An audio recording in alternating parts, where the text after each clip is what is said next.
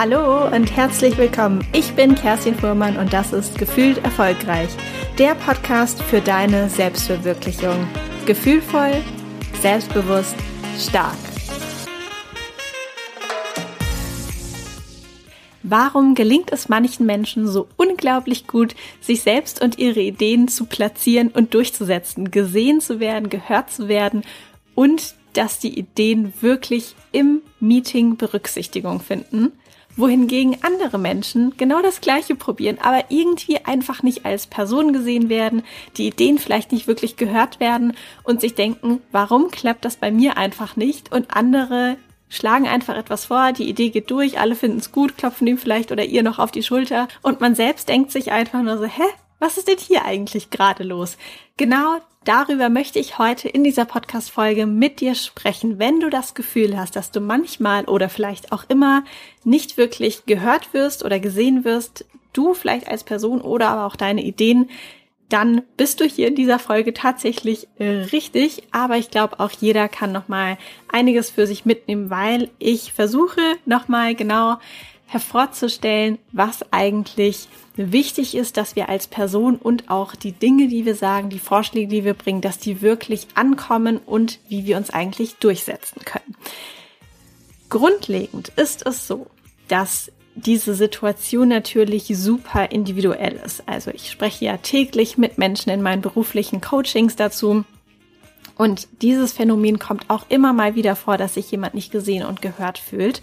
Und die Situation ist natürlich sehr, sehr unterschiedlich. Das heißt, ich kann jetzt nicht sagen, okay, das ist die eine Lösung und wenn jeder genau das macht, dann wird es auf jeden Fall helfen. Es gibt immer noch mal kleinere, individuellere Stellschrauben, die wir drehen können. Aber es gibt tatsächlich auch einige Sachen, die grundlegend auf jeden und jede zutreffen. Und wenn man diese Gedanken und Schritte berücksichtigt, dann hat man automatisch eine stärkere Präsenz. Dazu kommen wir aber gleich.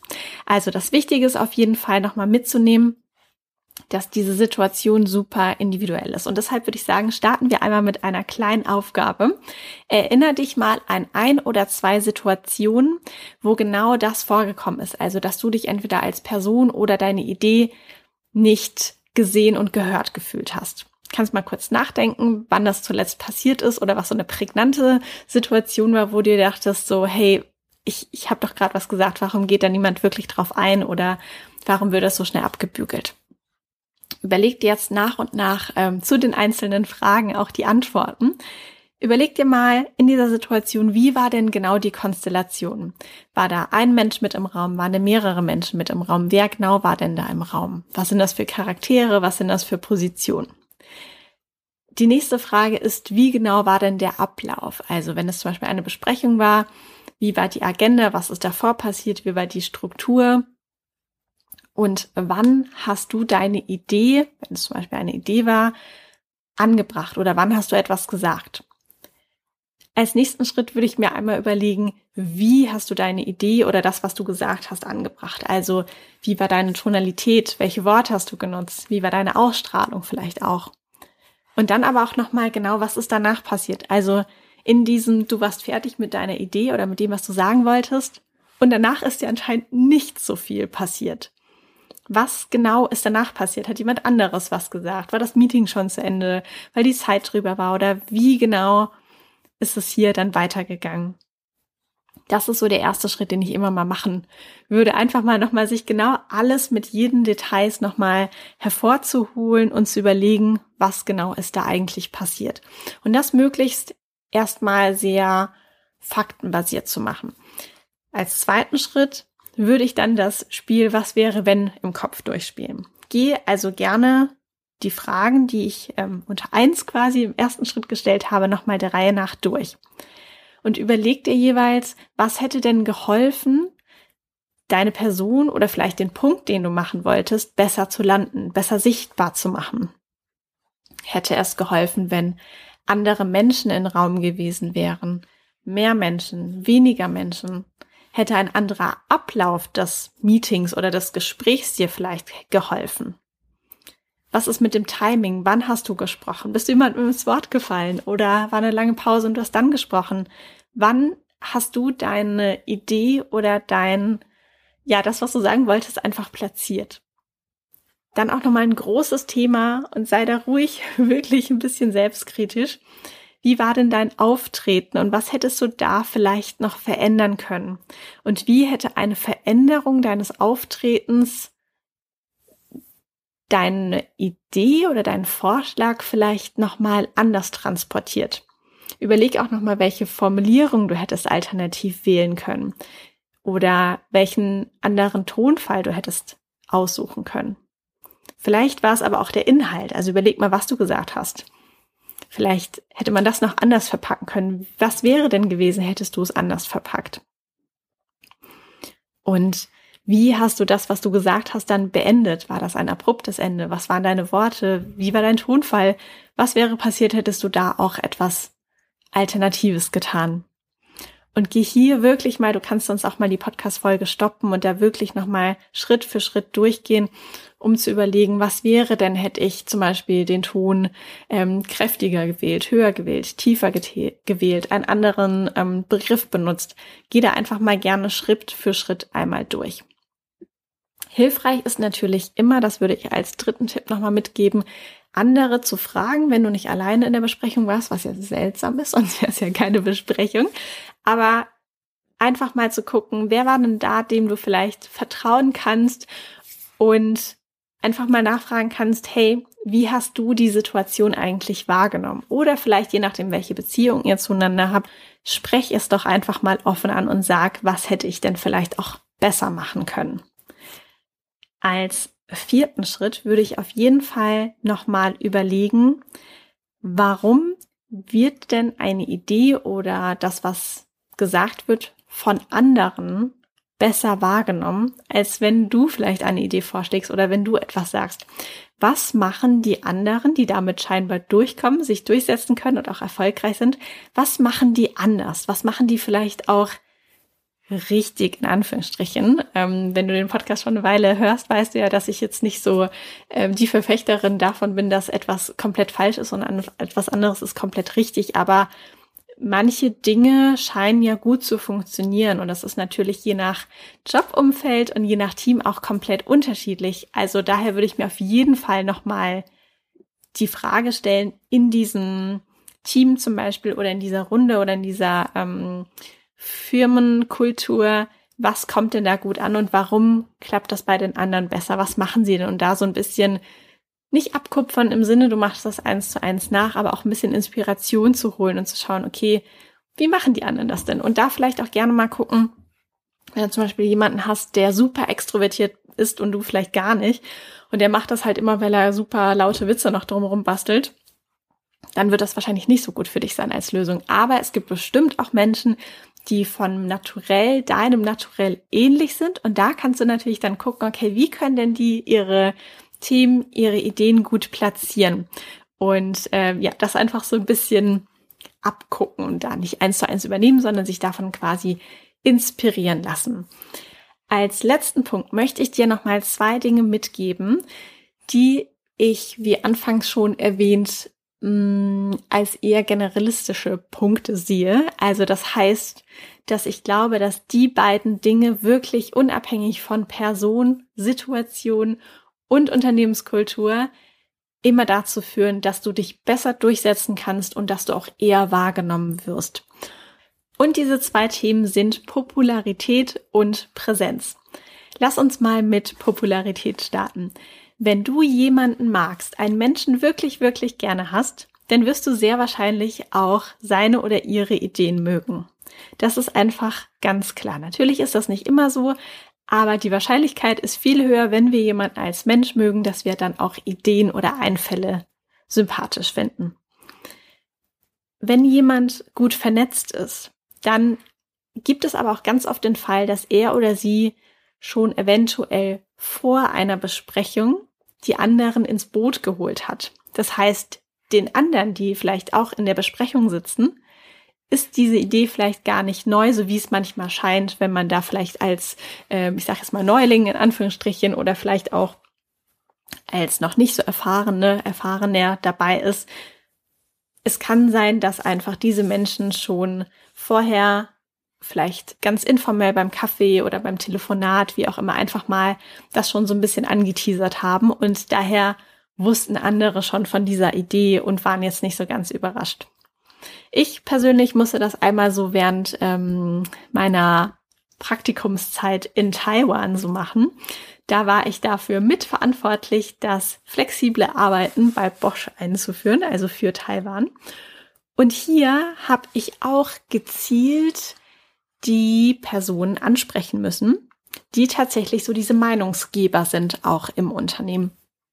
Aus Marketing heißt das dann auch gerne die Key Opinion Former, also die Menschen, die ein solches Standing in der Firma haben, dass andere sich an ihnen orientieren und auch an der Meinung. Daher sind es so die Meinungsbilder. Und ähm, das ist tatsächlich sehr, sehr wichtig und das kannst du dir echt nochmal ordentlich aufschreiben, weil das ganz, ganz wichtig ist, diese Menschen zu identifizieren und wirklich zu gucken, wie läuft denn der Hase hier. Es gibt immer Menschen, an denen wird sich orientiert. Das ist einfach so. Und was ich machen musste, ist auch innerhalb bei Bosch in Taiwan zu gucken, okay, wer sind denn diese Key Opinion Former und mich dann einzeln mit ihnen treffen.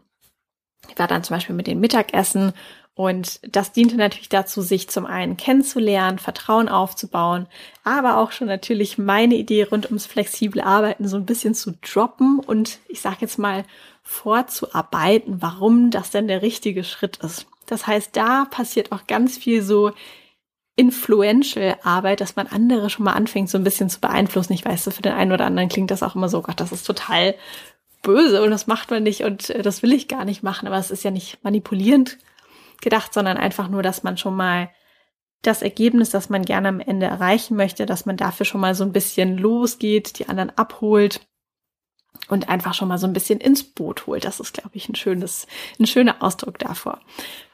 Und das ist so, so wichtig einfach zu verstehen, weil was manchmal für uns, wenn wir vielleicht gerade auch eher am Anfang des Berufslebens in einer Besprechung sitzen und es sieht so leicht und spontan aus und vielleicht gibt es dann einmal so ein Manager-Meeting oder ein Leadership-Meeting und da kommt eine Idee rein und man bekommt so direkt den Sign-off, also das Häkchen quasi dahinter und sagt, ja, super Idee, super Projekt, super Business Case, kriegst einen Haken, kriegst ein Go, grünes Licht, mach und alles ist super. Aber man sieht oft nicht, wie präzise das wirklich vorbereitet wurde, wie viele Vorgespräche und einzelne Schleifen man da gelaufen ist und wie viele Gespräche man einfach geführt hat, um am Ende möglichst schnell und sauber das Okay zu bekommen oder zu sagen, dass die anderen sagen, hey, okay, das ist eine gute Sache und wir machen das jetzt genauso. Diese Idee finden wir gut. Es ist ein ausgeklügeltes System, das nur von außen zufällig aussieht. Klar, es gibt natürlich immer Menschen, denen liegt das einfach im Naturell. Das ist jetzt nicht so, dass die sich hinsetzen und sagen, okay, mit wem muss ich zuerst sprechen? Was sind die einzelnen Vorgespräche, die ich führen muss, bevor ich dann in dieses große Meeting gehe, um mir dann das Okay zu holen? Manche können das einfach von Natur aus unfassbar gut und wissen dann instinktiv, was sie zu tun haben, wen sie mal anrufen, wem sie schon mal vorab was schicken, mit wem sie Ideen austauschen und all das. Aber es gibt auch andere, denen liegt das nicht so ganz natürlich in ihrem Naturell. Und die müssen sich dann wirklich eher einmal hinsetzen und sich komplette Ketten oder Abfolgen überlegen, wem man wann informiert, mit welchen Informationen versorgt und so weiter und so fort. Das heißt, es geht nicht nur um die Popularität der Idee an sich, sondern aber auch nochmal um die Popularität von dir. Das habe ich ja ganz am Anfang gesagt, dass wenn du einfach gemocht wirst oder gute Kontakte hast, menschliche, wirklich tiefe Kontakte, dann ist es natürlich auch eher der Fall, dass du und deine Ideen auch einen ganz anderen Raum bekommen. Und dafür ist es natürlich auch hilfreich, ähm, losgelöst von dem, was ich eben erzählt habe, dass man manchmal sich so ein bisschen strategisch verarbeiten muss, wem ich was erzähle, dass ich am Ende auch das Okay kriege für meine Idee oder für meinen Vorschlag, sondern auch wirklich zu gucken, sich mit den Menschen, ich sag jetzt mal, anzufreunden. Natürlich nicht so, dass man auch privat ganz, ganz viel machen muss, aber einfach schaut, dass man eine gute Beziehung pflegt und vielleicht auch mal ein bisschen mehr erzählt als nur dieses streng berufliche, sondern einfach wirklich belastbare Beziehungen und ein stabiles Netzwerk aufbaut. Das andere neben der Popularität, was ich erwähnt hatte, ist die Präsenz. Das eigene Selbstbewusstsein spielt eine ganz, ganz entscheidende Rolle, wenn wir etwas sagen oder eine Idee vorbringen oder wann auch immer wir mit Menschen zusammenkommen und irgendetwas vorstellen möchten. Faktoren hier sind, wie laut spreche ich, wie selbstsicher spreche ich, wie klar spreche ich, was sage ich, welche Worte nutze ich, wie ist mein Satzbau, also dieses ganze Thema um die Rhetorik. Und sind wir doch einfach mal ganz ehrlich, wer gut sprechen kann, gewinnt. Punkt. Das ist einfach so. Wie oft habe ich Menschen gesehen und du wahrscheinlich auch, die inhaltlich so mh, mm, ja ganz okay waren und wirklich nicht fabelhaft waren, aber die sehr sehr gut reden konnten. Ich denke, du weißt ganz genau, wie das dann oftmals läuft, wenn es um Beförderung und so weiter geht. Sprich, wer dann die Stelle bekommt oder warum manche gefühlt immer weiter befördert werden, obwohl sie inhaltlich jetzt nicht so die aller, allerbesten Kandidaten sind und warum andere, die vielleicht inhaltlich wirklich sehr, sehr gut sind, die ganze Zeit gefühlt hängen bleiben auf einer Stufe oder auf einem Job und nicht weiterkommen. Es geht nicht alleine um den Inhalt und es geht auch nicht alleine um die Qualität deiner Arbeit. Das ist ganz wichtig und auch das musste ich mühsam und erst mal lernen. Und ich glaube, das ist auch ein guter Zeitpunkt, dass uns das allen langsam mal klar werden muss.